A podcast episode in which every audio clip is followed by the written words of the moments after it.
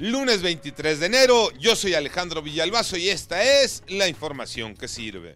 La buena, la muy buena noticia es que la localizaron con vida. La mala es que María Ángela pudo haber sufrido muchísimo en las horas que estuvo desaparecida. Se la llevaron el jueves del Metro Indios Verdes. El sábado apareció en condiciones muy difíciles. Solo se sabe que un hombre podría ser el causante de la desaparición de Ángela, una niña de 16 años, Toño Aranda.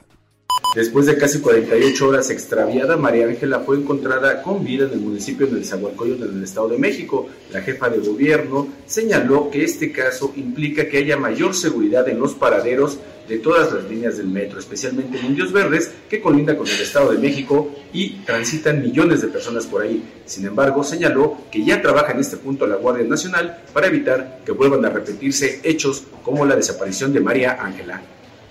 Otra historia de terror. Han vivido cinco meses sin agua. Iñaki Manero.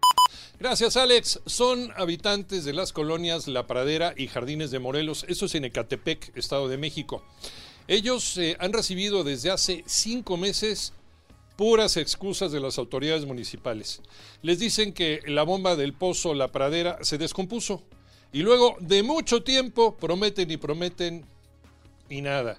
Que en una semana podría quedar solucionado el problema. No importa cuándo escuches esto, siempre es la misma historia. Esperemos que no quede en otra promesa.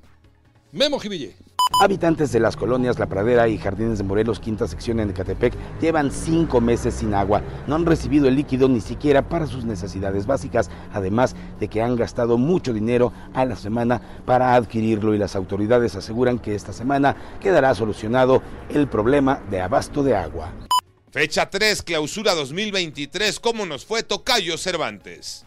Los Tigres son líderes generales después de tres jornadas disputadas en la Liga MX en el torneo de clausura 2023.